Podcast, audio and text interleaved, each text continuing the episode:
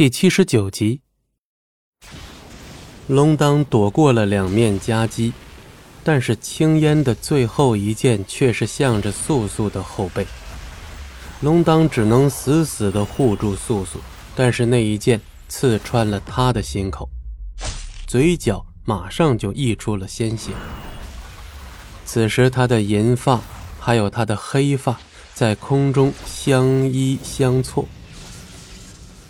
龙当的手化为利爪，把青烟的剑拧断，带着素素纵身跃下了高台，飞快地离开此地。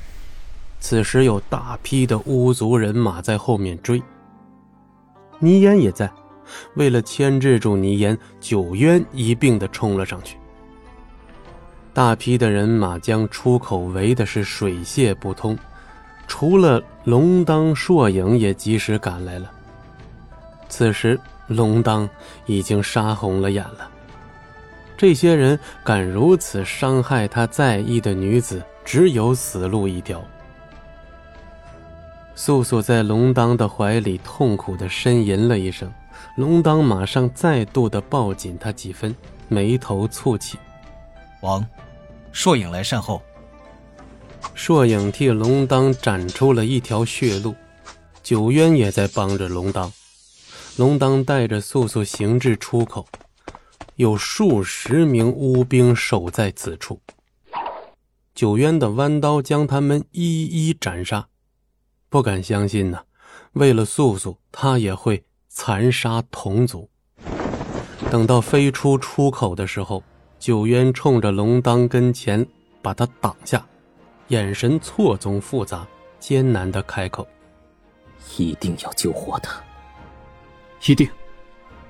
龙当带着素素离开了。是的，不管是龙当还是九渊，都会不惜一切代价的救活素素。当夜寂静无声，没有星星，月光熹微，一片的死寂。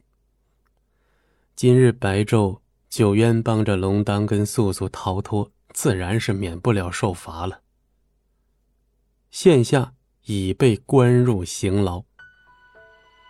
西海之滨中用来折磨囚犯的一个地方，当下九渊就被关在其中，没有任何的反抗，他几乎就是自愿进入这里的，心甘情愿。他是巫族的护族使者，却同样爱着素素。既然已经把他送出去了，那么。也该承受面对族人的内心谴责了。好在被龙当带走的素素会安全的吧。本集播讲完毕，感谢您的收听，我们精彩继续。